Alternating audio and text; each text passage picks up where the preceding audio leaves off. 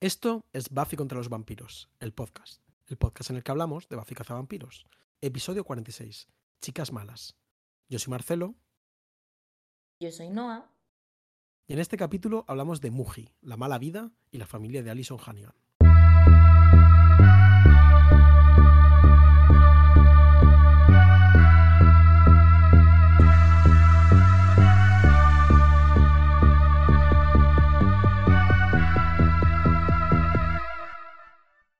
Hola, Noah. Hola, me ha pasado una cosa muy rara, que es que he escuchado em, el, el sonidito que suena justo antes de que empecemos a hablar para avisarnos de que estamos grabando y estaba esperando la intro del podcast. En plan, el, esto es Buffy contra los... ¿Sabes? No sé por qué. Fíjate, sí, has proyectado, ¿no? Tu, ya tu, mi voz realmente, ¿no? Porque yo hago la intro y tú la, el outro. El outro como- que cada vez que lo escucho me, me da más sensación como de hotline. No sé qué pasa en mi voz en este outro, pero está demasiado... Eh, Te sientes sensual, ¿no? Demasiado. Eh, bueno, pues eh, no, en plan, no creo que sea, no creo que sea así, sinceramente, en plan, creo que es eh, simplemente voz de locutora, ¿no? Puede ser, puede ser. Quizá un- una voz un poco más dulce de lo normal, pero bueno, es normal. Pero igual que a mí mi intro siempre me sale como mucho más potente y poderosa que lo, lo que grabamos aquí. Esto es y poderoso una buena, es un buen epíteto. bueno, es un poco feo como describir, apelar, utilizarlo conmigo mismo, pero bueno. En fin. bueno, vamos a eh, Para los que hayáis escuchado el episodio cápsula anterior, estamos eh, grabando justo después de haber hablado media hora del videoclip de Rosalía, bueno, por decir algo. Entonces estamos un poco, yo me siento un poco atontado. Sí, es que además una cosa que no hemos dicho, pero que yo creo que está influyendo como en toda esta sensación de absoluta desrealización en la que estamos inmersos. Hace mucho calor, ¿no? Hace muchísimo calor, hace muchísimo calor. Hace mucho Em, calor, estamos grabando a la hora de la siesta. Sí, eh, sin café, ¿no? Solo, hoy solo agüita, ¿no? Hay solo agüita, entonces, bueno, pues es un poco... em, es- yo creo que es una posición un poco vulnerable, realmente. Sí, eh, dirías que nos estamos abriendo, ¿no? Con, con nuestros Sí, oyentes. creo que eh, nos, nos exponemos demasiado. Eh, bueno, quería comentar una cosa. eh, yo quería comentar una Vale, cosa antes de empezar. Que es que el otro día, eh, nada, ¿eh? Nada, ¿qué que digo que vayas al toro, como se, como se dice castizamente. Al toro. No, cuéntame. uy, no soy española, no entendí. Em, Hola y disculpa de Douglas Sirk, que tuve el placer de ver eh, la semana pasada con nuestra amiga Eva en la Filmoteca. Em, hay una mención y una lectura de eh, Elizabeth Barrett Browning, autora, la que Marcelo estuvo leyendo con este poema que era como que ¿Cómo te quiero? ¿no? O algo así, o como, ¿En- de como... eh, sí, los so- sonetos del portugués o algo así se llamaba el, el libro. Sí. O los sonetos portugueses, no recuerdo exactamente. Y había como eso, como un poema muy intenso, ¿no? Sobre, sobre, sobre el amor y el amor que trasciende la muerte y tal, que es el libro que le regalaba Ángel a Buffy en, hace un par de capítulos o tres. Y me hizo mucha gracia de Menos. repente encontrarme una lectura de Barbara Stanwyck de, mm, de un fragmento de este libro en una película. eh, y poder reconocerla, como que pensé, qué bien. Sí, no, no, aquí Está- hacemos mucha broma aquí con lo de la cultura y con no sé qué, pero oye, es un código, ¿no? Y hay quien, quien escucha este, quien escucha este programa, pues fue a ver esa película de Douglas Sirk en la Filmoteca. Española, en el cine Doré, y Sí. dijo, ah, esto lo reconozco, ¿no? Efectivamente, estamos Tengo que pensar un poquito menos nuestros este mapas de, Ah, sí. referenciales y eso está muy Bueno, bien. pues, pues me Eh, alegro mucho. en el mismo sentido, relacionado con mapas referenciales, eh, me ha contado mi madre que hay un perrito aquí al lado de su casa que al- pasean a mi perro, ¿no? Y entonces van conociendo a muchos perros. Y al parecer hay un perro que se llama Buffy. Y me ha dicho mi madre, ¡ay! Hay un perro, eh, eh, hay un perro amigo de Wiley, que es mi perro, eh, que se llama Buffy por Buffy la cazafantasmas. Qué mono. Justo he aprovechado est- este segundo para mirar porque he dicho, ¿habrá quizá gente eh, que se llame, que se llame Buffy en España? Igual que como siem- típico, ¿no? O sea, hay Daenerys y hay eh, Frodos y hay Aragorns, pero según el Instituto Nacional de Estadística, o no existen o es menor a 20 para, por el total nacional. Es decir, o hay menos de 20. Qué fuerte. Pues ya sabéis, a ponerse, ¿no? Me, sorprende un poco porque al final, quiero decir, bufas. Sí, eh, me ha sorprendido un poco, pero bueno, yo conozco no a. Arwens, o sea, me parece que Cada uno, Buffy cada uno, pues con su, con su mecanismo, ¿no? Vale, el ¿Le siguiente pondrías punto. Buffy a una hija Marcelo? Hombre, evidentemente. Si es chica Buffy, si es chico Ángel. Ángel está bastante bien también. Ángel es normal, ¿no? No me la, no me la juego. Podrías llamarle Xander de Alexander. Sí, sí, o Cordelia. Cordelia es un nombre precioso, ¿eh? Mm, Nombre shakespeariano. Ahí sería. No ten- tendría por. referencia a es- Shakespeare, a Buffy y a las Wits. Sí, y justo estaba hoy leyendo un TVO de, de los X-Men de, de Morrison y sale también un personaje llamado Cordelia, pero vamos, muy, muy, muy, muy residual. Siguiente punto del orden del día, Noah. Eh, fuiste a ver la película Las locas aventuras de Celine y Julie o Celine y Julie von en bateau, ¿no? Muy bien. Sí, eh, una maravillosa película de Rivet eh, que simplemente, o sea, ya había visto, pero bueno, la vi, Marcelo desertó. Marcelo podía haber venido conmigo y eligió la música. Elegí ver un concierto de Big Thief, el gran ladrón. El gran ladrón. Adrián Lenker Sí. y sus amigos. Realmente me dio un poco de pena no ir yo también al concierto, pero me Bueno. gustó mucho ver la peli otra vez y me gustó mucho la película y simplemente pues quería comentar eso. Muy... Pues muy bien, yo tengo ganas de verla, la verdad. Es que tendría que haber ido, pero pensé, "Uf, es una película eh, muy larga, ¿no? y, pensé, No, y hacía mucho cortar. calor también, pero eso, eso ya creo que va a empezar a ser un problema general. Sí, ya es la segunda vez que sale en este podcast y llevamos seis minutos, literal. Entonces yo creo que ya se, pues, es, aunque sea un problema a nivel, a nivel creativo, yo creo que ya está, está siéndolo. Y nada, por último, el último punto del orden del día es que hemos estado juntos este fin de semana. Eh, yo estuve en Madrid y pasé una, una muy agradable fin de semana en la capital del reino de España, eh, la ciudad conocida como Madrid.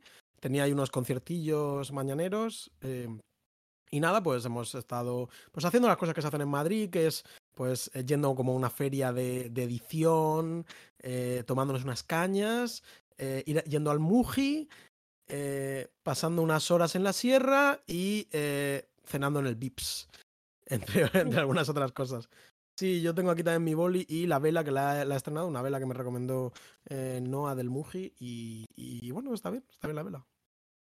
Jazmín del Muji, a mí me gusta mucho. Y nada, pues opiniones, opiniones, te lo pasaste bien, ¿no? ¿Te agradó Fue un verme? muy buen fin de semana. Me, me estoy acordando, bueno, yo estaba un poco cansada, pero empieza a ser la, la tónica general de las cosas, que es ojalá no haber estado tan cansada constantemente. Mm. Em, me pasó una cosa divertida, ¿no? Que fue que me tomé unas biograminas porque nos fuimos a ver a Marcelo a un pueblo de, de las afueras de Madrid, ¿no? Y, y mm, Buitrago dos Lozoya, horas- decir. Buitrago de Lozoya, sí.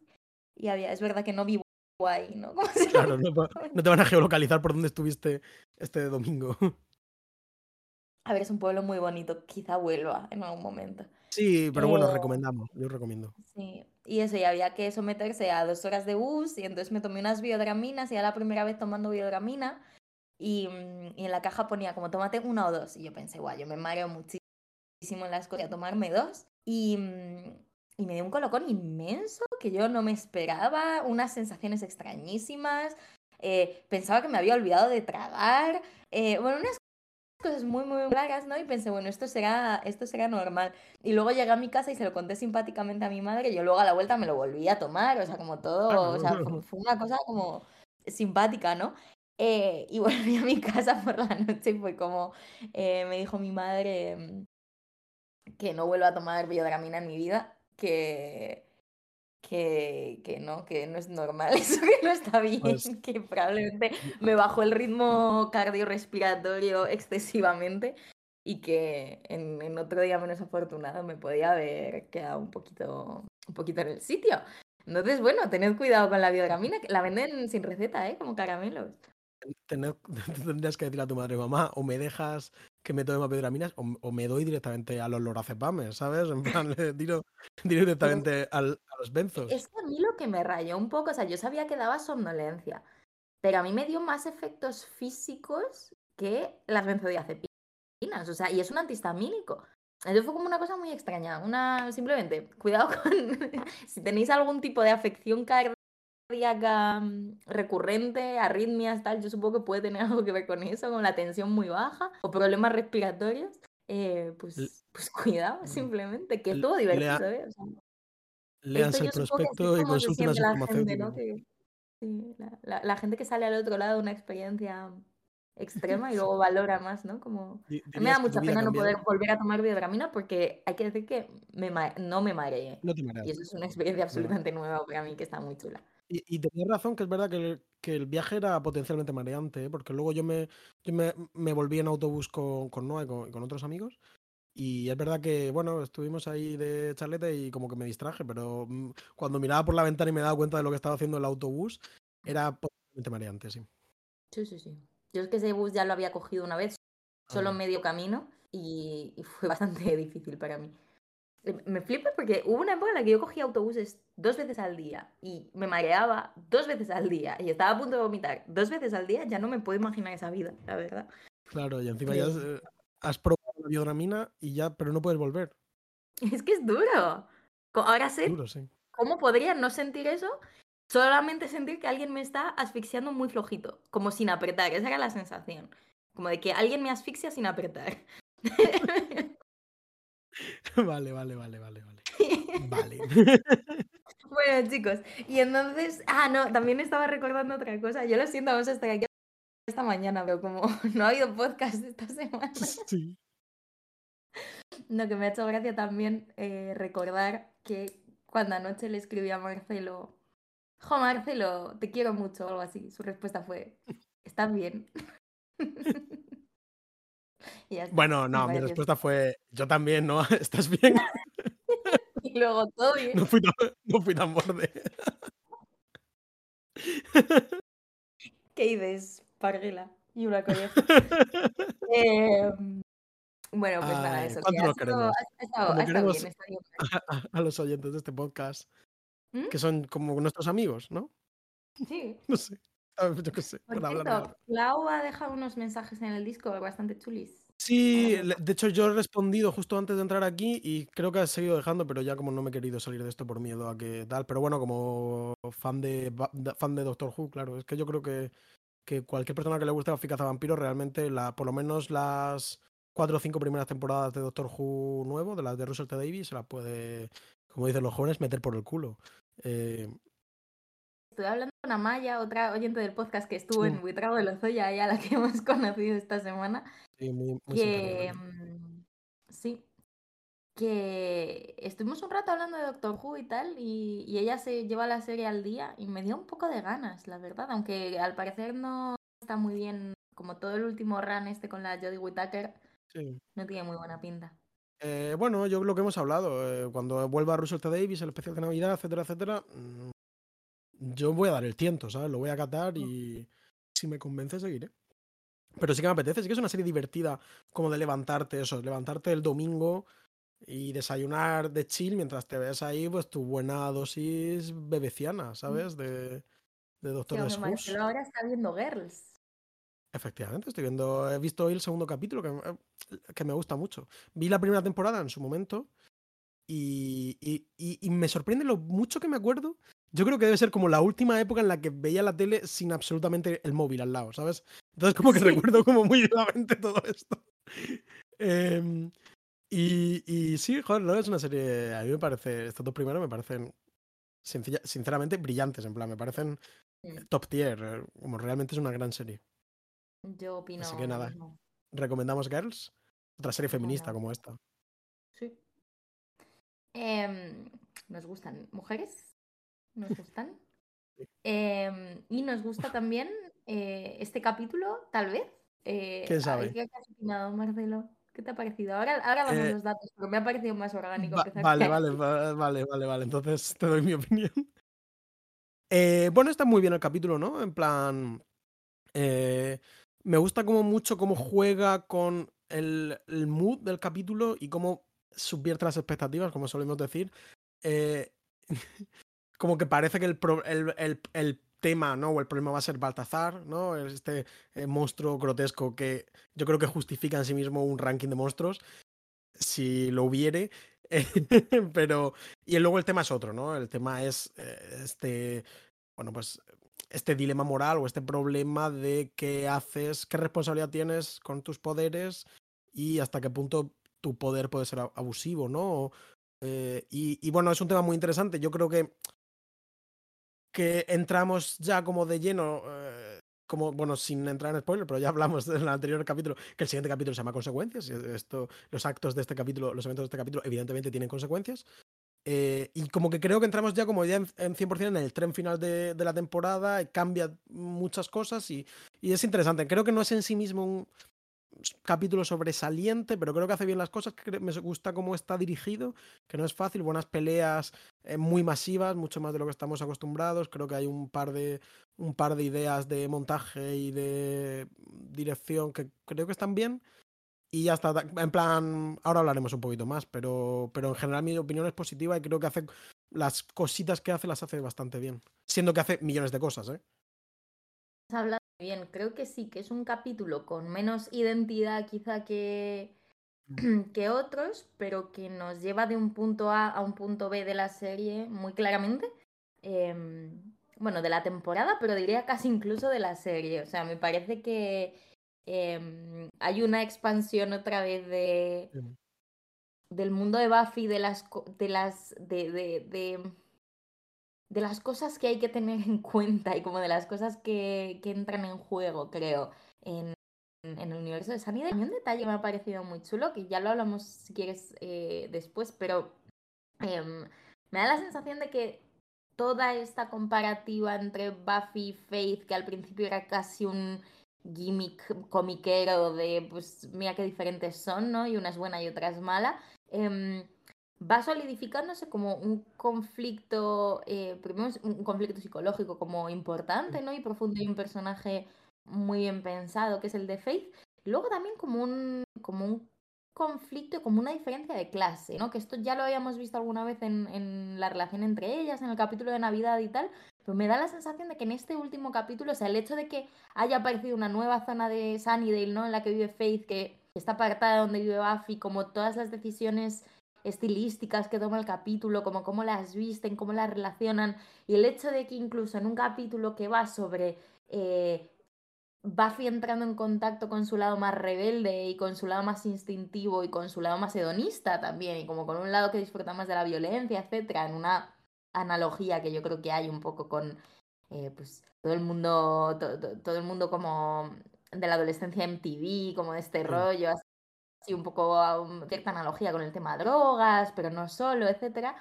Em, pues que algo que parece que, que, va a ir un poco sobre cómo este escarceo de Buffy con, con ese otro lado realmente creo que de lo que va es de lo fuera que está Buffy de todo eso realmente en comparación con Faith. Como que Buffy es una turista en, todo esto, pero Faith no tiene otra cosa, ¿no? Y no tiene otras formas de lidiar y no tiene otras herramientas. Entonces me parece que está muy bien hecho de una forma como muy muy quiet y que es eso, que es un capítulo tranquilito, que no llama especialmente la atención, pero que sí que hace cosas que había que quitarse de en medio más pronto que tarde. Sí, avanza mucho la trama de una forma yo creo muy inteligente, muy efectiva y, joder, impactante. Y, también mmm, como sorauda a, Lisa Dusko, porque creo que hace un, un gran papel. Quiero decir, creo que lo, lo hemos hablado alguna vez, que Faith es un personaje realmente interesante y creo que es como creo que es uno de los grandes proyectos de, de Josh Whedon o de la serie, eh, ¿qué, es, qué hacemos con, con esta chica y, creo que ella tiene un papel fundamental, evidentemente, en construirla y en darle, un, en darle una vida. También Sarah Michelle Gellar tiene como una escena clave en la que está perfecta. Eh, pero creo que ella lo hace bastante, bastante bien. Y, no se suele hablar de ella como buena actriz, creo, como de Elizabeth pero por lo menos en este capítulo y, ya en el, en el anterior, eh, que ya veíamos ya el motel y veíamos ya este conflicto que, nos gustó tanto, eh, ella ya estaba bien, muy bien ahí también. Y por lo menos aquí, ya te digo, yo creo que, está perfectamente casteado. De acuerdo, creo que, creo que lo hace muy bien. Creo que es muy difícil pensar a Faith sin Sí, sí, 100%. Mm. Vale, pues si quieres entramos en los datos, pero es que me da miedo que nos quedemos sin nada que decir luego. Y no digamos quién es el director, venga. Bueno, el, nada. Yo no sé hasta qué punto la- alguien se lo apunta a esto. Bueno, no sé, tú cuéntalo. es broma. bueno, no sé. Vamos allá con los datos de este capítulo, entonces, que está escrito por Douglas Petrie. Este hombre, que por cierto añade un audio comentario muy amablemente en el DVD que he estado escuchando. Este hombre ya había escrito precisamente Revelations, que es el capítulo de esta escena final, este face-off final entre Buffy y, Faith, en el que aparece como una supuesta nueva Watcher. Es decir, este capítulo va- van como directamente ligados, porque está como completamente recordando aquello. Y recordemos que él, bueno, pues ha trabajado mucho en la serie de Daredevil de, de Netflix, aquella famosa serie.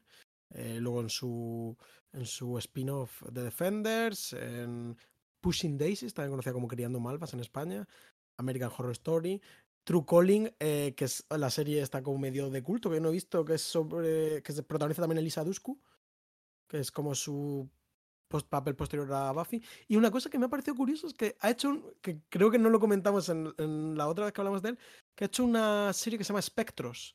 Eh, ha dirigido y escrito siete capítulos de una serie llamada Spectros eh, para Netflix, que es una serie brasileña sobre el barrio japonés de, eh, no sé si de Sao Paulo o como de alguna ciudad, gran ciudad brasileña. Y esto es interesante, Suena curioso. increíble esto. Sí, es, parece como una serie de eh, jóvenes y mundo de fantasía, como eh, un grupito de marginados se enfrentan a fuerzas del mal o algo así. Oye, qué simpático. Me parece una cosa curiosa, ¿no? Pero bueno. Y está dirigido por Michael Lange, Lange, Lange que eh, es, dirige también Surprise. también de repente. Dirigió también Surprise, que es el, eh, el capítulo en el que Ángel se vuelve malo. O no, Todo el o mundo el se vuelve malo en algún capítulo de esta serie, ¿te has dado Sí, cuenta? sí. Willow se vuelve Hay- mala. hay- Ángel hay-. Creo que hay un personaje que no se vuelve malo, sinceramente. En plan, creo que. Cordelia. y, y es discutible. No, Cordelia se vuelve un poco mala en un capítulo. Sí, Vale. Bueno, bueno, no sé. Discutiblemente lo del de Whis es un poco su momento malvado. Pero. Bueno, pero bueno, no, no, no, no. siquiera, no, ¿eh? no, no, no, no, no. no, no, no, olvídalo. Cordelia no se vuelve mala. Pero hay muchos que sí que se vuelven malos. Y también dirigió Band Candy, el capítulo de las chocolatinas que volvían malos a los mayores. ¿no? Simplemente, los, simplemente los volvían a adolescentes, ¿no? Y nada, el capítulo se ¿Hay emitió alguna el diferencia acaso? Sí, bueno, en este capítulo lo exploramos un poco, ¿no? Esta rebeldía juvenil y la maldad, esa, esa fina línea. Eh, y el capítulo se, se emitió el 9 de febrero de 1999. ¿no? Bien. Eh, ¿Tú ¿qué- fuiste ¿Cuánto un nueve? Muchos nueves. ¿Tú fuiste, es un número que me gusta bastante. ¿Tú fuiste un adolescente malo, Marcelo, de alguna manera? Em, no. Yo que diría que de ninguna manera. Eh, malo conmigo mismo, pero con, eh, con- con nadie más, creo. A mí eh, nunca me han castigado. ¡Wow! Soy adicto a la aprobación de mis mayores. Te pega. Sí, me Em, pega porque es verdad. muy bien. O sea que realmente yo soy la kinky. Mm, Yo tampoco soy mala, solo en comparación contigo. Pues sí, puede ser, puede ser. Por lo, men- por lo en menos en la adolescencia soy Yo, ligeramente más mala. yo luego me he hecho un poco el mal por la vida. Quiero decir, he tenido yo me he identificado con este capítulo en algún momento, ¿eh? pero ya como más, más de mayor. La he liado. ¿no? La he liado. Em, Bueno, yo creo que ya hablé en este podcast de mi detención, que no tuvo tanto que ver con la de Buffy y la de Faith, ¿o no? pues no, no, no, esto no lo has contado. Si quieres. Yo no te he Si quieres. contado cuando Es, es absurdo, ¿eh?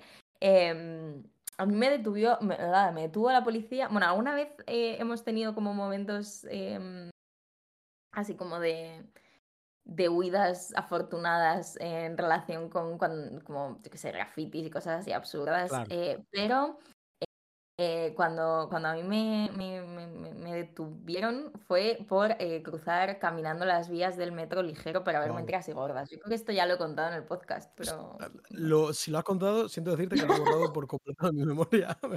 Cosa que me parece rara, ¿eh? Por Ese es, lado. ese es el nivel de, de maldades que manejamos. No, y luego un poquito, Bueno. yo creo que sí que fui un poco mala como Cordelia es mala, ¿sabes? Como un poco más Sí, un poco bitchy, ¿no? Un un poco. poco, sí, como mala en ese sentido. También saliendo desde otro lugar, porque creo que era un poco más de supervivencia que, Sí. que como de exceso de, de Ya, sí. poder, pero como que sí que tuve la época de, de ir un poco más de persona mala para como encontrar un hueco un poquito más, eh, no sé, más amplio, para, para que tener gafas no me arruinase la vida, básicamente. Te entiendo. Sí, a ver, no sé, yo tampoco diría eso, pero bueno, sí, siempre hay que, hay que desarrollar un poco de bordería, ¿no? Y de ser un Mm, poco malvado eh, a veces, por desgracia. nunca, Eh, nunca he discutido sin ponerme a llorar, esto es una constante o sea que no somos, eh, no somos el podcast de la gente mala, ¿no? no, no, nosotros no. No. El- Vale, te no, leo la no, sinopsis. pues sí, por favor. Te has quedado dudando, te has quedado como No, porque estaba intentando crear como una especie como de eh, versión como luminosa de la pija y la kinky, pero me, me- no, es- dime la sinopsis. Luego ya, si me, si me viene, me vendrá. Por cierto, me Em, encontré, vi a la, a la pija en Madrid. Me la crucé, mm, vamos. No, me, ¿me lo me lo crucé. sí. Ah, te lo dije, vale. Pues no es tan O interesante, lo pero pusiste en internet, en, yo creo que lo, lo, creo que lo puse, por- en eh, lo puse por. WhatsApp. Lo escribí por Mm, WhatsApp, sí. sí. Eh, bueno, pues las- la sinopsis de, de este episodio, la traducción Marcelo, es la primera vez que la leo. Eh, dice, por el lado más bestia de la vida. El sabor de la vida loca hace que Buffy quiera más. Y mientras Sunnydale se puebla de un demonio muerto hace mucho y sus secuaces vampíricos, Buffy sigue a Faith a su mundo irresponsable de cazas despreocupadas. Mientras tanto, Giles intenta mantener su cordura frente al pretencioso nuevo vigilante. Mientras Willow, Sander y Oz estudian sus opciones laborales después del instituto.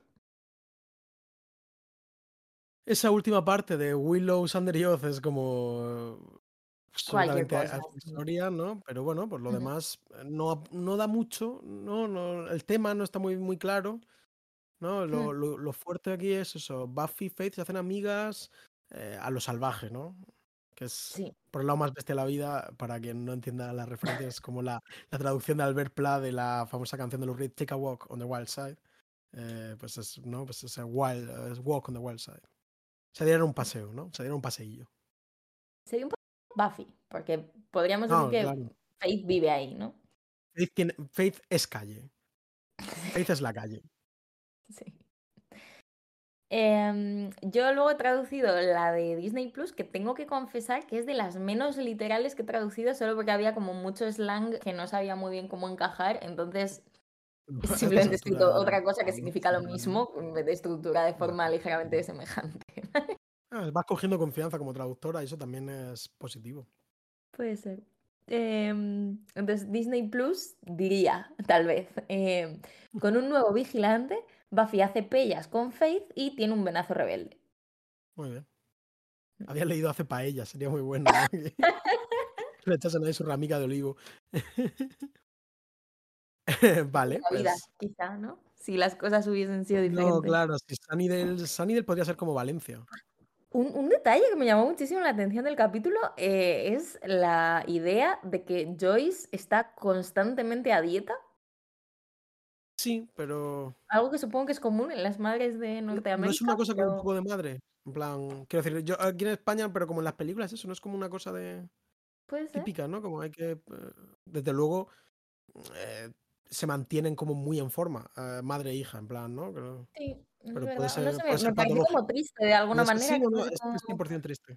Pero ¿cómo te vas a ir si quería comerme unos gofres? Y ella, bueno, pues cómetelos. Y la otra, no, es que si tú no estás, no, las calorías cuentan. Es como pesas 40 kilos, eh, Joyce. Luego es un capítulo en el que también el malo tiene como una Sí, eh, corporalidad bastante llamativa. sí, eh, ah, yo no he sentido que el capítulo, que el capítulo fuese gordófobo, pero la verdad que el audio comentario indudablemente lo es. En plan, Douglas Petrie insiste Mm, todo el rato en es que da todo el puto asco, no sé qué, es que ¿En reponen. serio?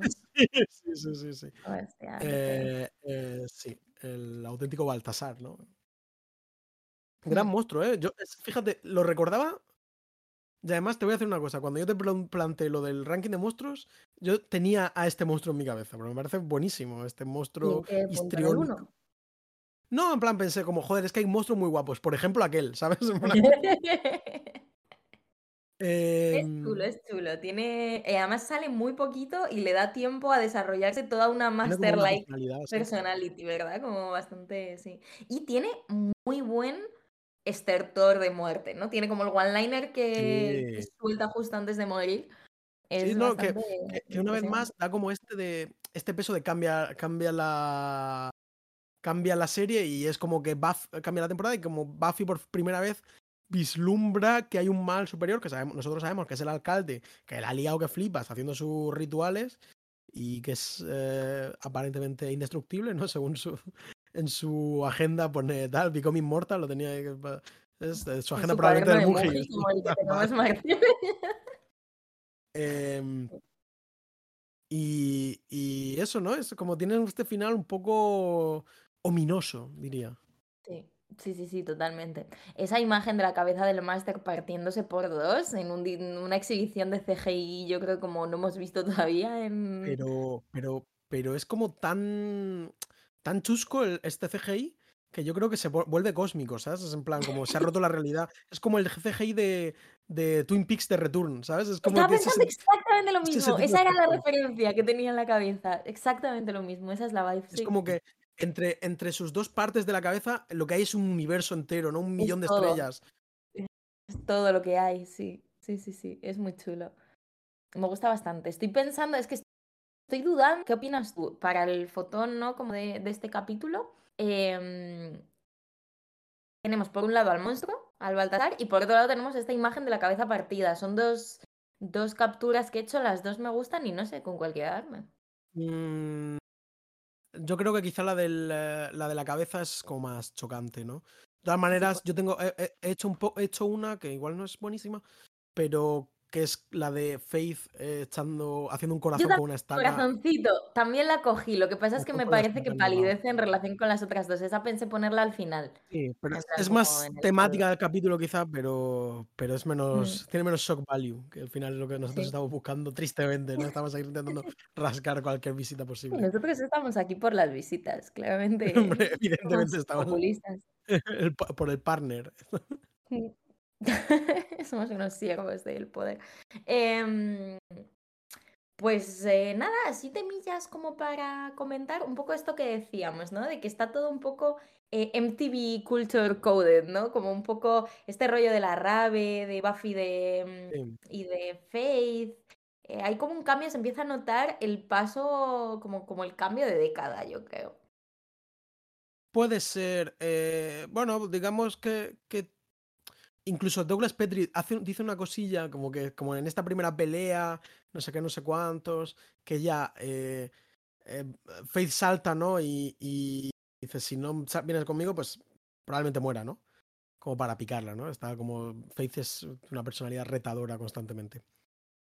Eh, y entonces como que Buffy la mete en la cabeza como en el agua y parece que se va a morir o lo que sea. Eh, Douglas Petrie dice, es como un bautismo, ¿no? Que me hace gracia porque es como la, la típica cosa como de, de Buffy cazavampiros que es, estás tirando 20.000 tiros para todos lados, ¿sabes? Estás haciendo como mi- eh, millones de ideas temáticas visuales y tal, ¿sabes? Como no tiene además, ningún fuste este caso, es gracioso porque es como un bautismo, pero es como un bautismo porque es como lo que le pasó a Buffy al, final al final de la Claro, segunda, de la primera temporada, que era como un bautismo, ¿no? Sí, pero es que eso, como tirar, sí, sí, un bautismo y luego, sí, sí, y se tira- tiran por ahí por el hueco porque es como eh, Alicia en el País de las Maravillas, ¿sabes? Como- Y entonces como que a partir de ese Esa momento no la que, veo, ¿eh? Esa no me parece. bueno, pero es verdad que es a partir de ese momento como cuando Buffy entra como en este mundo en el que es como que se deja llevar y es como superestrella. Yo tengo que decir que me sentí un poco identificado con una cosa que le pasa a Buffy en este capítulo, es t- tirarse el pisto que flipas. Pero eh, remontémonos al año 2019, en el en un año en el que yo era una persona famosa. Y entonces, eh, esta idea como de ir, tal, dar un concierto, tal, eh, ser puto amo, no sé qué, y luego y volver a clase, ¿sabes? Me he sentido como Buffy como en clase, como contándoles lo increíble que es Faith y lo guapísima que es su vida con Faith y aprovecha la mínima para irse y se la suba a suspender, pues yo eso lo he vivido y me identifico. Y entonces siento que es como esta cosa como de, de ser eso, son, son las reinas del mundo, ¿no? Nadie las puede parar. Y Mm. es esa, esa adrenalina adictiva de que necesitas como De algún- Más, sí. Sí, necesitas como quemar de alguna forma y por eso eh, los rockeros eh, no paran de drogarse, ¿no? Y cosas así, supongo. Pero... Sí, sí, yo creo que la, la analogía es clara, ¿no? Entre, mm, Sí, entre el tema de las drogas, el tema de, de, de ser la cazadora y un poco esa dinámica atracción. Yo voy a decir atracción-repulsión, pero no, creo que es más atracción hasta el susto, ¿no? Como en plan, eh, la, la que se, la, que luego, la, la que luego se espanta y vuelve un poco a su posición disciplinaria original y la que simplemente ya, pues, tira para adelante, ¿no? Huir, hacia en otro lugar. Sí, la porque Faith lo que, la, lo que la determina desde el primer momento es que no tiene miedo. Y, y es No tiene miedo también porque, porque ya le ha pasado todo, ¿no? Lo que podía, no, no, tiene, no no, tiene nada. ¿no? Mm. Em, Eh, yo creo que eso se ve mucho. No tiene una casa, no tiene una Joyce, no tiene un, em, un grupo de amigos exactamente. No están en el mm, mismo lugar. Me gusta mucho esa primera escena en la que están como. eh, la- la- el capítulo empieza con, con Buffy jurándole a, a Faith que nunca se ha acostado con Sander, ¿no? Como que ella- sí, ellos no tienen ese tipo de relación. claro, Me claro, parece pero para curioso Faith también, es, porque es increíble tener un amigo y que follar con él. sí, sí. Y, y creo que es. Por un lado es un poco hasta juzgón, ¿no? Por parte de Buffy, como ese, "Mm, eso nunca sale bien, ¿no? Como ese, pero, pero me gusta porque creo que es lo mismo, es como una forma, el capítulo está constantemente como señalando diferentes puntos de partida para las dos, que al final es lo que hace que pese a toda la voluntad que hay y que yo creo que hay por parte de las dos, pues sea un poco complicado eh, encajar y encontrarse y trabajar juntas y, y me gusta mucho eso también, o sea, como me gusta mucho em, la relación de Buffy y Faith en tanto que relación entre ellas, en tanto que dinámica de dos Mm, personas em, que pues eso, que, se- que, que por un lado se atraen mucho y tienen muchas cosas en común, pero que por otro lado chocan constantemente y no se encuentran en, en- en el medio durante mucho rato nunca. Creo que es muy chulo si lo piensas en relación con capítulos pasados, Sí. como esos vaivenes que están teniendo ellas dos son un poco trágicas, me gusta bastante. Sí, son un poco como el meme este de eh, tu madre, ¿por qué no sales con tu primo del pueblo? No sé qué, ¿por qué no lo sacas con tus amigos? Tu primo del pueblo, pues cualquier elemento, ¿no? Pues eh, es un poco esto, como tiene- están obligadas a salir juntas, ¿no? A irse de fiesta Mm, juntas, eh, a pero no, no son lo mismo, ¿no? No vienen del mismo mundo, claramente. Y de hecho, esto, efectivamente. es- este tema que tú decías de, de la diferencia de clase, que creo que es muy importante, aunque está muy velado en el capítulo, pero creo que, Mm, creo que es una idea fuerte que, que sí que está de alguna forma.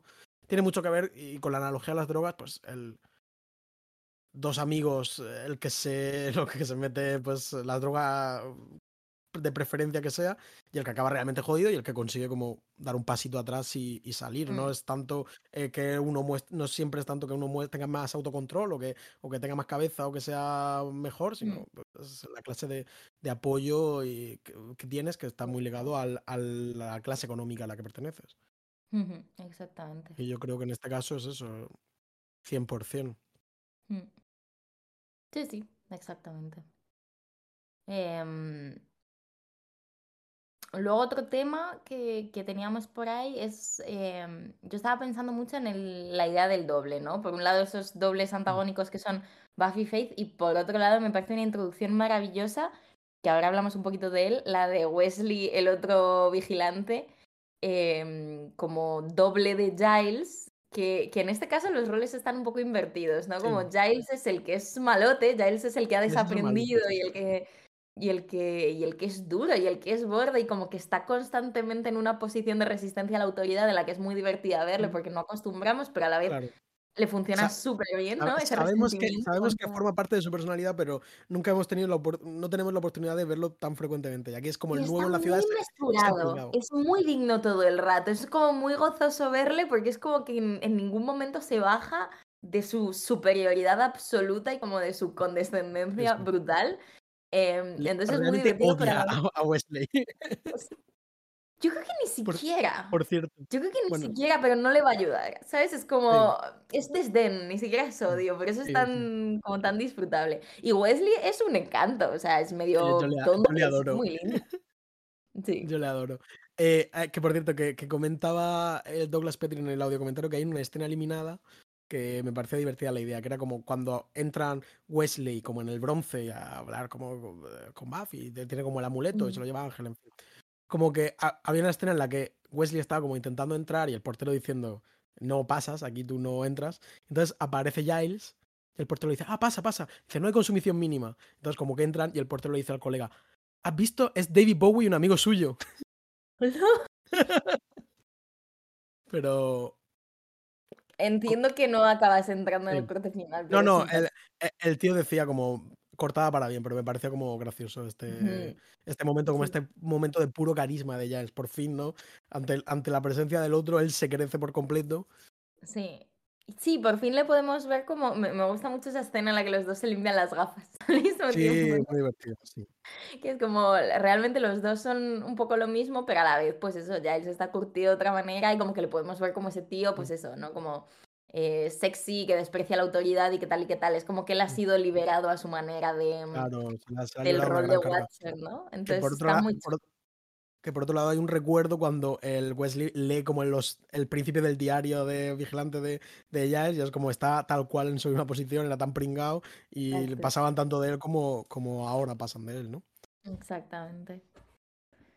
Exactamente. Es muy chulo. Y, y, bueno, tú te has investigado un poquito al, al, actor, que una de las cosas que me parecen más, más chulas es que, que es el marido de Alison Hannigan.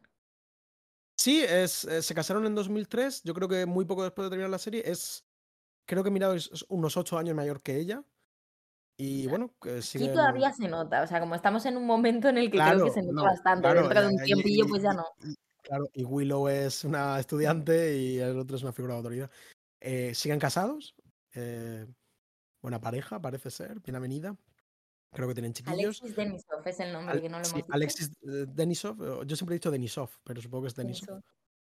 Em, y nada, me, ha parecido curioso que, que, él parece ser que sus primeros papeles en el mundo de la actuación o tal fueron, fueron como director de lucha, en plan como en, en las obras de teatro y en las películas, en Buffy por ejemplo, pues ahí tiene que haber un coreógrafo para las peleas a espada. Creo, creo que en el mundo del arte dramático se le llama lucha espectacular, que me parece un nombre increíble. ¡Qué bueno! En plan, una, una, amiga que hacía arte dramático decía, tengo lucha espectacular eh, a primera. Y wow. ¡Qué chulo! Eh, sí, y luego otro de sus. Destacó mucho en. Eh, bueno, no sé si destacó mucho, pero tiene un papel muy relevante en el videoclip de George Harrison, Got My Mind Set on You. No sé si conoces esta canción. La canción sí, el vídeo ahora mismo no lo pues, estoy visualizando. El vídeo creo que hay versiones, pero en versión 1 en YouTube, por versión 1 en números romanos, es. Em, sale, bueno, imágenes como de George Harrison y su banda tocando la canción. Y él, como en un arcade, en unos recreativos, él jovencísimo, la verdad que guapísimo, porque es un tío hay que decirlo, es un tío guapo, pero como él solo, no es un guapo. Es muy guapo, a mí me recuerda un poco a Rob Lowe, creo que está caracterizado de pringado, pero que le cambias dos cosas y es de las personas más guapas que hay. 100%, eh, bueno, un poco como Giles también, ¿sabes? Como hmm. le, das un... Nosotros sabemos apreciar su belleza, pero le das un, par de retoques y todo el mundo se rinde a sus pies, ¿no? Pues este tío es un tío guapo como él solo. Y nada, pues sale ahí muy jovencico, muy guapico, ligando con una chica así, jugando a ver quién se ve y no sé cuántos. Eh, enternecedor. Bueno, luego, Luego él eh, sale en. Tiene un curioso papel en las películas de los Vengadores, en plan de Marvel. Él es como una figura que es como el, el como amigo de Thanos, o es como una especie de heraldo de Thanos, pero es la típica figura que salía al final, como encapuchado, en plan, las trampos créditos y diciendo alguna palabra, ¿sabes? Y cosas así. Pero duró cero, vamos, sí, salió cero segundos. Sale también en la película de, de Josh Whedon, eh, la adaptación que hizo de Mucho Ruido y Pocas Nueces. Que, estaba bien la peli esa, eh, era el protagonista, junto a, Amy Acker. Y nada, tiene como algún. Mm, tuvo como un pequeño papel, como de, cuatro o cinco capítulos en Cómo conoce a vuestra madre. No recuerdo. No recuerdo el papel, pero. ¿Tú te acuerdas? No, pero me acuerdo de él. Yo creo que debía ser como un novio de Robin o algo así, pero no, no me acuerdo. ¿Lo, ah, no, ah, no, no, no, no. Era presentador de las noticias junto a Robin, que era un gilipollas, era un capullo. Sí, efectivamente. Y sí que tenían, creo que se liaban. Mm, él por lo menos le tiraba la caña. No, recuerdo, no recuerdo si pasaba ah, algo. Eso era, esa era la me, me, encantaría verte, me, encantaría verte las tetas, ¿sabes? Era como la clase de cosas que decía. Sí, sí, sí, sí, sí, sí, sí. Pues eso, y nada. Y luego este papel, eh, bueno, pues volverá a aparecer en la serie Ángel. Tiene como. Es una- un personaje como con un arco ma- bastante más profundo de lo que se aprecia en Buffy Cazavampiros. sí, he visto que sale en cinco temporadas de Ángel, que no es poca cosa. Mm, sí, sí. Bueno, cinco temporadas, de hecho, son las, las O sea, temporadas que hay. todo Ángel. Ángel. Así que es mucha cosa. Y nada, pues un actor que a mí la verdad que, que me gusta mucho, me da un poco de, bueno, no sé si pena, pero como que me gustaría haberle visto en más cosas. Es otra, una de estas figuras como demasiado ligadas a Josh Whedon, ¿sabes? Es, Mm. eh, tendrían que haber sido menos amigos de Josh Whedon eh, para poder, poder ser felices en Haber otros hecho otras ámbitos. cosas. Claro.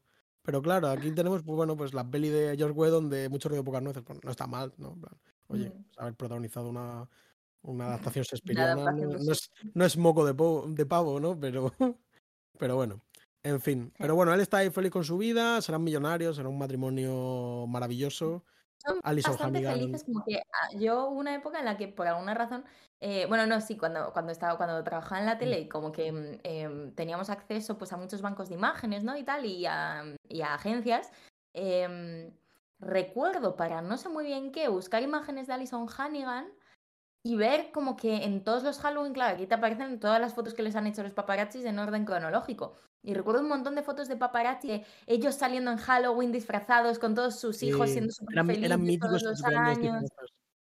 Son típica familia al menos desde fuera parece muy feliz. Luego pues en cada casa nadie sabe, ¿no? Pero Claro. No, pero bueno, oye, pues dentro de lo que cabe, pues de 2003 que llevan casados, pues ya son 20 años que eso en, en el mundo de Hollywood eso es como bodas de plata, bodas de oro, ¿no? En plan...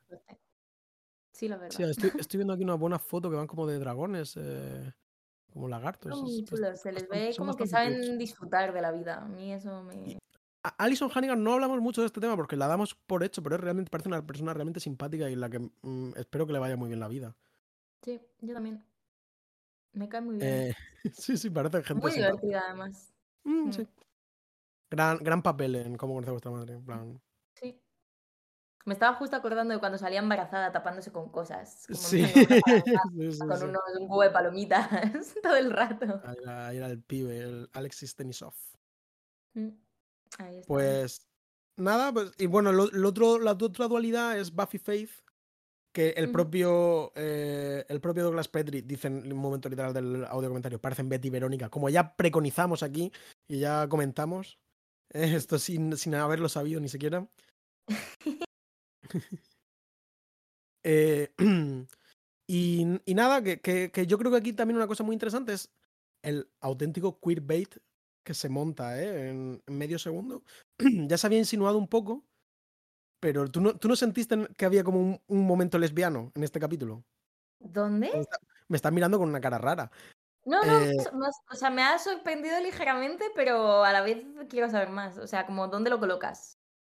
En plan, todo este momento de ella, bueno, Buffy no pudiendo callarse hablando sobre Faith y diciendo es que es la mejor, no sé qué, me lo pasamos, ¿no? Tal, tal, tal, tal, tal, tal. Luego llega Faith y le hace como un corazoncito en, en clase. Vale, vale. Eh, Buffy se escapa, se van por ahí a bailar juntas, que están viviendo su mejor vida en la discoteca. Es verdad que rodeadas de tíos y enseguida aparece. Ángel y como que eso se disipa. Pero yo creo que hay unos Vale, vale. ocho minutos de capítulo, como Mm, poco, en los que, si no fuese una serie de 1900, un capítulo de 1999, yo creo que todos daríamos por hecho que son lesbianas y se están enamoradas y follan. Pues fíjate qué curioso. eh, o sea, por un lado, ojalá. Sí, Em, no, no, 100%. por otro lado, yo de alguna manera no lo había pensado porque me había ido muy directamente a como esas amistades femeninas, supongo que un poco lesbianas también, o sea, como obviamente, pero como que había racionalizado de forma automática como, mm, como esas, eh, precisamente tal cual ese rollo de ellas, de como la, el, el tipo de relación absolutamente torturada, intensa y breve em, que se forma entre, pues eso, una chica un poco más mala y otra chica un poco menos mala y como donde hay una, un- una dinámica de estas de Sí, admiración, admiración imitación y esta cosa de, ¿no? de, de quiero convertirme en ti. Yo tuve una de esas cuando era más pequeña, eh, un poco, o sea, bastante adolescente, como lo mismo, como este rollo de una chica más mayor, pues lo mismo, que es como se droga cuando tú no sabes lo que son las drogas, te explica como cosas que tú no sabes, al principio parece que como que no te cae bien, pero de repente es como que te hace un hueco y tú te quedas como absolutamente embelesado. Em, Es como. Luego no acaba bien, ¿no? O sea, como que me parece un.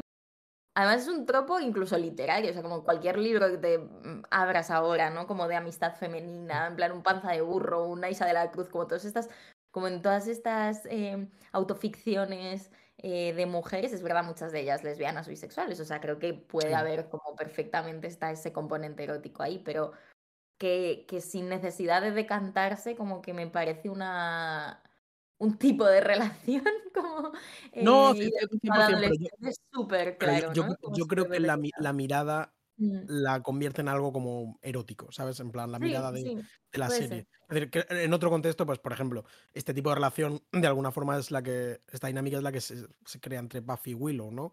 Y la fascinación que siente Willow por No. Buffy. Eh, Que creo por que que creo que es el poder está decantado de forma diferente en Buffy y en Vale, Willow. vale. O sea, me me parece que es menos conflictiva. Me parece más una dinámica, volviendo a la otra serie que ven ya todos los oyentes de este podcast, Yellow Jackets, la dinámica Shona-Jackie. Me tienes que Como dar alguna característica física porque no me sé los nombres. Jackie es la chica que parece que nació en los años 90 para anunciar dentífrico en la televisión, como esta que es tan guapa y como capitana Sí. del equipo de fútbol, y Shona es la La sí, la sí, sí, la sí, que luego de no mayores, no me eh, tienes que decir nada más porque sí. Vale. me Melanie Lynskey es de María. Melanie Lynskey, efectivamente. Melanie Lynskey, que el otro día eh, dio una entrevista en la que hablaba de que echaba mucho de menos a Kate Winslet, con quien coincidió en una de estas pelis de los años 90 como de adolescentes, y luego Kate Winslet se hizo súper famosa y ella no, y como que se había quedado un poco resentida porque había entablado también con ella este tipo de relación Sí, no, admirada y desigual cuando era joven, curiosamente. Pues fíjate, fíjate, fíjate. Pues les pega ahora salir en algo, tienen como siento como que son el mismo tipo de mujer. Por alguna razón. Pero una es más famosa Bueno, sí, excepto eso, sí, claro. Bueno, pero pero Kate hemos dicho Cate Blanchett, ¿no? Que hagan un podcast, tú eres más famoso que yo. Eso eso Es está por ver, ¿eh? Eso está por ver. De momento. Entre el fandom de Buffy yo creo que tú me ganas, ¿eh? Se ha puesto rojo. No, estoy rojo, estoy estoy quemado, me puse estoy como el Baltasar, parece que se ha pasado un domingo en Buitrago en Lozoya. Eso es. Estoy quemado, que hoy hoy me ha visto mi hermana y me dice: "Pero no me puedo imaginar que estuvieses tan quemado", se empieza a reír de mí, como cual cual si una dependienta del Muji, ¿sabes? Porque esto quizás nuestros oyentes tengan que saberlo, no vamos a una cosa mala que que nosotros hemos hecho. Fuimos al Muji cuando quedaban 10 minutos para que cerrasen. Y en la víspera del Día del Trabajador. Exactamente, eh, porque, bueno, pues por por por porque somos madrileños, ¿no? Y entonces, eh, la dependienta del Muji se cobró como este este estos minutos extra que tuvo que quedarse a trabajar por mi por mi culpa, bueno, por mi culpa y la de mis queridos acompañantes, pero, eh, realmente por mi culpa, porque yo fui el que movilizó esa expedición. Y se mofó de lo quemado que estoy, que efectivamente tengo la cara muy quemada, vamos, es así. Para hoy el profesor de autoescuela no me ha dicho nada, ha sido muy amable conmigo, por cierto. Un profesor de autoescuela que no es un bully. Un saludo, Sí, eh, lo luego te cuento sobre sobre este tema, por cierto. Vale. Em Em, yo iba a comentar una cosilla más, Vale, eh, que cuéntame. es como una tontería, pero me pareció gracioso, eh, como en todo este tramo final del máster con El con alcalde. Eh, perdón. El mayor. El mayor. Palabras con M. Ay, efectivamente, el mayor, perdón. Eh No, hombre, no me pidas perdón. Pe no, no, ni ni siquiera es al final, es como una de estas escenas intermedias, pero que realmente hay 3 o 4, o sea, nos han matado en en hacernos estar mucho tiempo con esta gente. Em, como un poco en la vena comiquera, ¿no?, en la que veníamos, se comentan 3 tiras cómicas, eh, de estas periódicas que leen 3 personajes de la serie. Em, el mayor está leyendo y partiéndose de risa con con una tira cómica que se llama The Family Circus. Em, luego este otro vampiro, mm, así que no recuerdo cómo se llamaba, ¿cómo se Trick. llamaba? El tupi. Trick. ¿Eh? Trick, Trick. efectivamente, He dicho Trick como no sé si tú lo has oído, pero yo he dicho Trick como 20 veces. No, te me has perdido en todas. Sí, sí, imagino. Pues, eh, a Trick le gusta Marmaduke, que es un perro famoso que Sí, le han hecho una peli famoso. hace no tanto, además. Y, Sí. eh, se ríen un poco, de forma quizá homófoba. Este es un capítulo un poco faltoso con los chistes. Hay también algún Mm, shaming, sí. Cordelia, clasismo por ahí. Eh, pues se ríen un poco de el que luego se convertirá en víctima de Faith, que la verdad es que, Que- no me enteré mucho quién era. Que, que por cier- que por cierto tenemos que hablar de eso porque hemos hablado de mil cosas y no hemos hablado como Sí. del, del- lo importante que es el de que hay un asesinato. asesinato, ¿no? Al final del capítulo. Está- Pero, pero pero ahora primero vamos a hablar de de- Cathy. De Cathy. Es como el asistente de del alcalde, es como su secretario. Pues este, este asistente, em, como que muy rápido y sin pensar, piensa, dice, ay, pues ah, yo la que leo es Cathy. Y esta se supone que es en cierto modo, pues, emasculadora o lo que sea, porque Mm. Cathy es como un poco la, por lo que tengo entendido, yo no la conocía, pero tiene pinta de ser como la típica tira cómica, como más eh, de mujeres, tipo Mafalda, pero menos, menos mm, sassy Sí. y más orientado como a mujeres, a más de casa. eh, Sí, eh, de- pero te tengo que decir que de estas tres, yo la única que conocí era Cathy. ujú, Y además, no solo la. En plan, bueno, Marmaduke me suena un poco como personaje de la cultura popular, pero no. Ni siquiera sabía que era un cómic. Y Cathy no solo me suena, sino que tengo entendido que es un cómic realmente de la hostia. En plan, como que eh, Daniel Close, Chris Barnes, todos los grandes dibujantes estadounidenses adoran y hablaban constantemente la tarea de la peña que ha dibujado Cathy, porque es. Incluso recuerdo una vez que leí una frase que es: Cathy está tan bien dibujada que es más fácil leerla que no leerla. En plan, poniendo los ojos ya como te llega toda la información, ¿sabes? Como. Qué buena. eh, Sí, o sea, yo he visto, he estado viendo algunas tiras y la verdad que me ha parecido muy chula. Me gustaría saber si realmente como eso forma de alguna manera parte del como del lore que lleva este tipo de chiste. A mí me Mm. pareció que no, me pareció que era un poco faltoso con el Sí, yo, yo, yo, cre- yo creo que en aquel momento no estaría como tan. A nivel pop- Mm. o, o por lo menos a nivel popular, igual a día de hoy, Mm, en Estados Unidos, pues sigue siendo como una cosa como de chicas y tal. eh, o de. O sea, como una cosa aburrida. De hecho, me suena que hay algún chiste en Los Simpsons al respecto de que es como una cosa como muy eh, sosa, ¿no? Como. Mm. Y bueno, Eh, sí que la Sí, vamos a hablar del asesinato, ¿no? Porque esto, porque si no se nos va a olvidar. Y yo creo que es lo típico que alguien luego nos va a decir en los comentarios. Estáis hablando aquí de vuestras putas gilipolleces, del Muji, y no habéis hablado de esto, que es lo importante, ¿no? En, es- en el fragor de la batalla, Mm, el fragor de la batalla, mientras están todavía con el, con el high de han robado unas arm- han robado unas armas, porque Faith ha dicho, mira, puedes hacerlo, ¿no? Puedes hacer. Faith se pone nichiana en este capítulo y dice, si tengo el poder para hacerlo, ¿quién me puede parar, no? ¿Por qué tendría que, que pararme? Le para la policía, ahí como un momento un poco tenso. Ya Buffy se pone claramente nerviosa, ¿no? Esto es como también la típica narrativa de las drogas, ¿no? Es como en el momento en que aparece la violencia o se entra por la policía deja de ser un juego para ser un- se vuelve real, ¿no?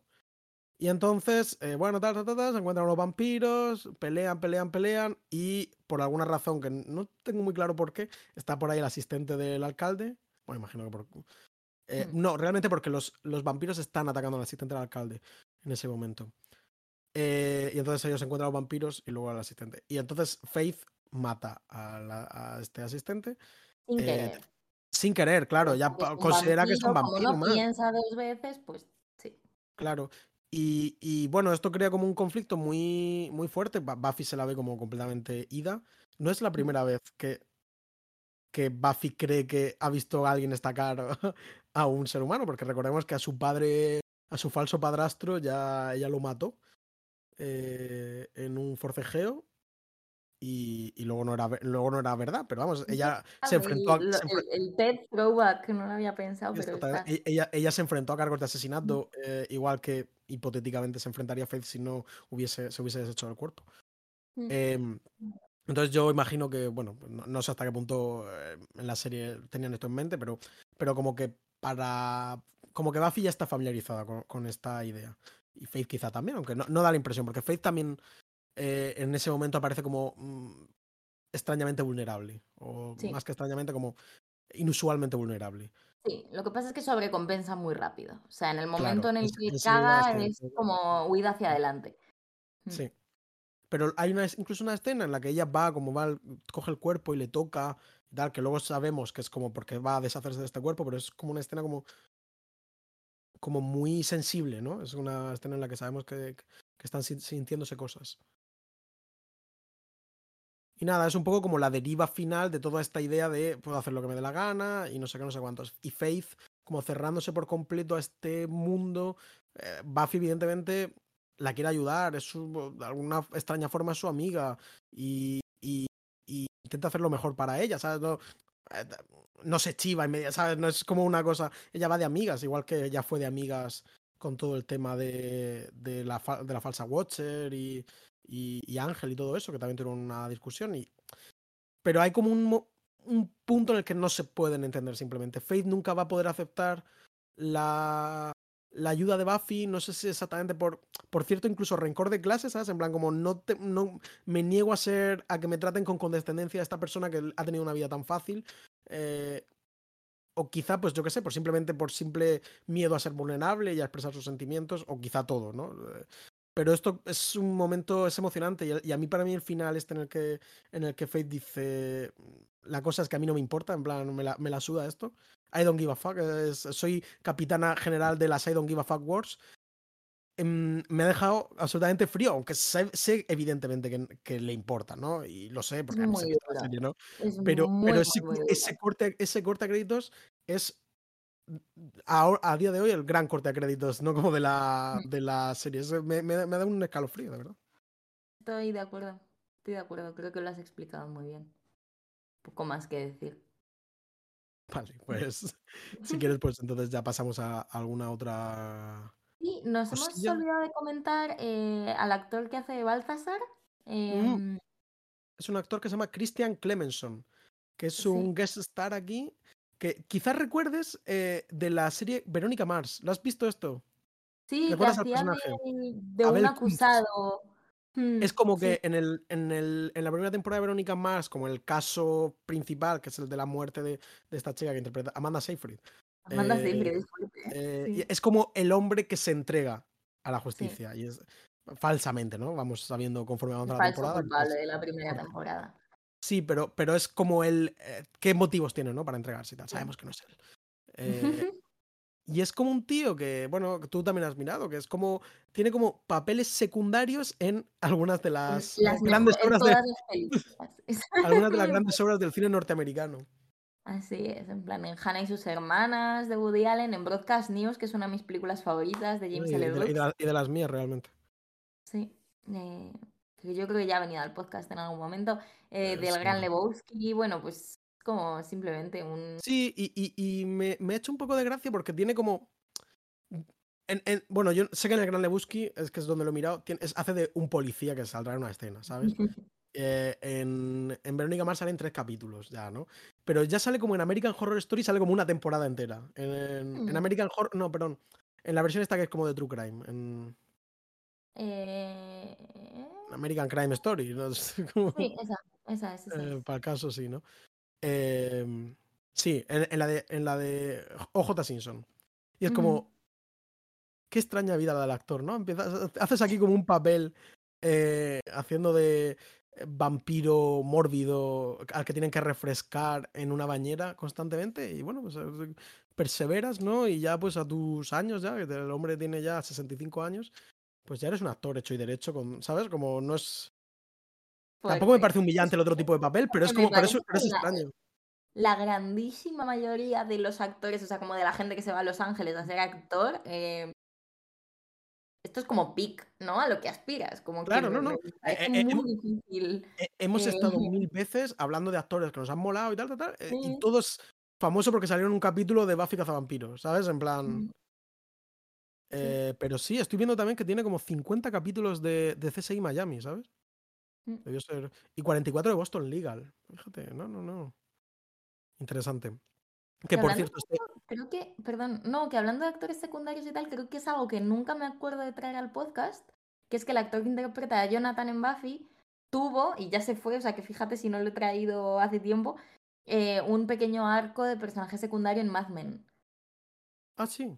Y, y bueno, y lo que comentamos, el- te comenté el otro día, que él es guionista de, de alguna película de la saga de, de, de los Juegos del Hambre, que también ha venido al podcast. Y fíjate, nunca, no, nunca lo, no lo relacionamos aquel día. Y por cierto, sobre este monstruo te quería comentar que eh, el, el Douglas Petrick dice, bueno, que, que parece ser, bueno, parece ser no, es que hay un vampiro muy similar, en el sentido como un vampiro, pues, eh, muy gordo que está en una bañera, en, en la peli Blade, precisamente. Que bueno, precisamente que hablamos en el episodio de Rosalía la semana pasada, ¿no? Eh, pero él decía que no, que, su, que él no había visto Blade. En plan, que no es su. que él realmente lo que venía era de un personaje que yo no conozco, pero estoy, he, buscado y me he investigado. Es absolutamente grotesco.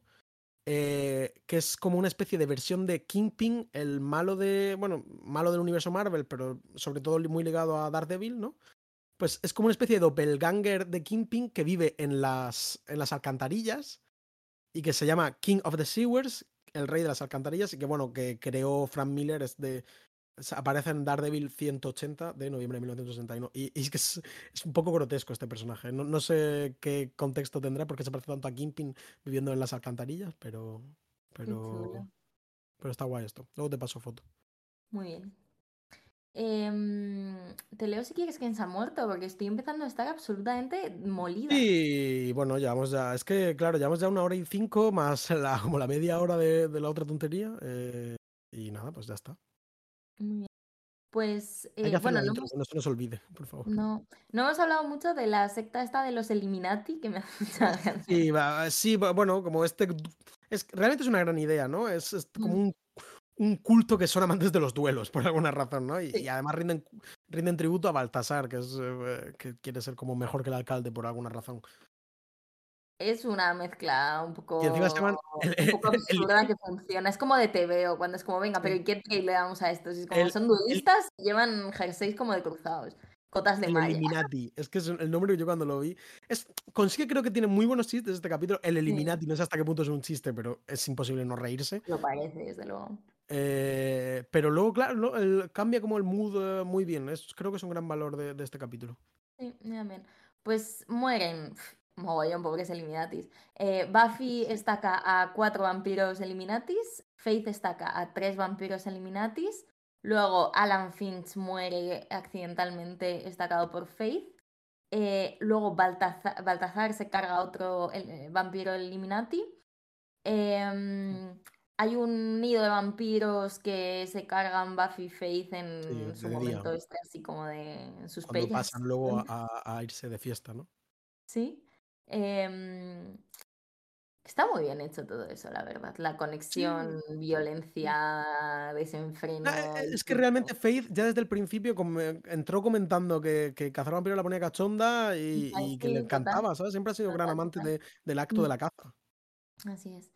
Eh, luego un nido de vampiros, ah, eso ya lo he dicho. Un vampiro Eliminati matado por Giles. Eh, propio Baltazar eh, electrocutado por Buffy con un, con un cable desnudo en una bañera, cosa que me parece bastante chula. Me gusta mucho cómo está hecha, me gusta cómo luego se queda ahí todo rojo.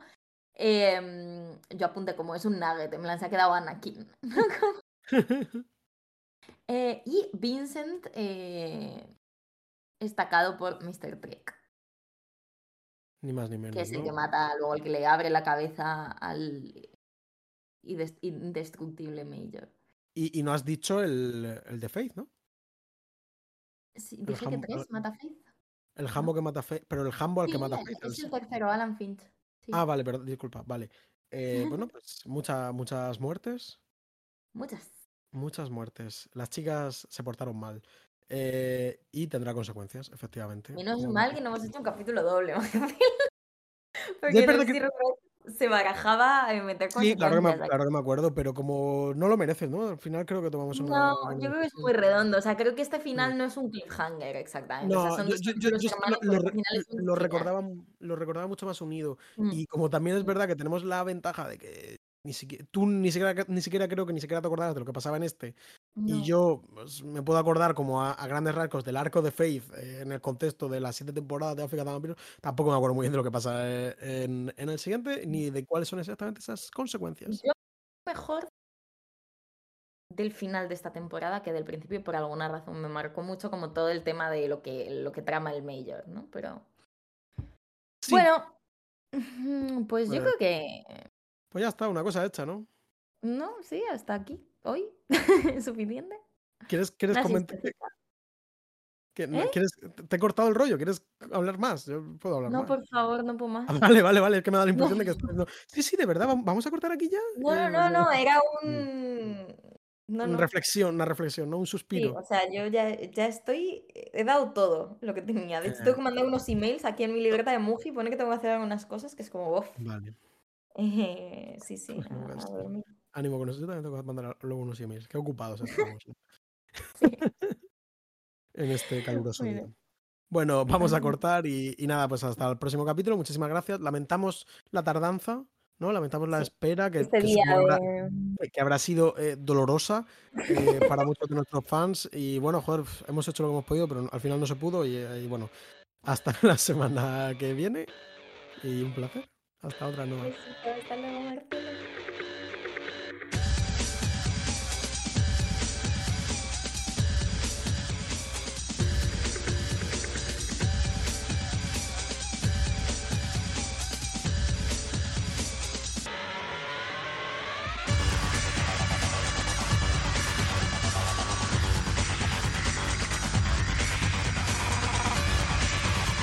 Buffy contra los vampiros es un podcast de Marcelo García y Noa Benalal.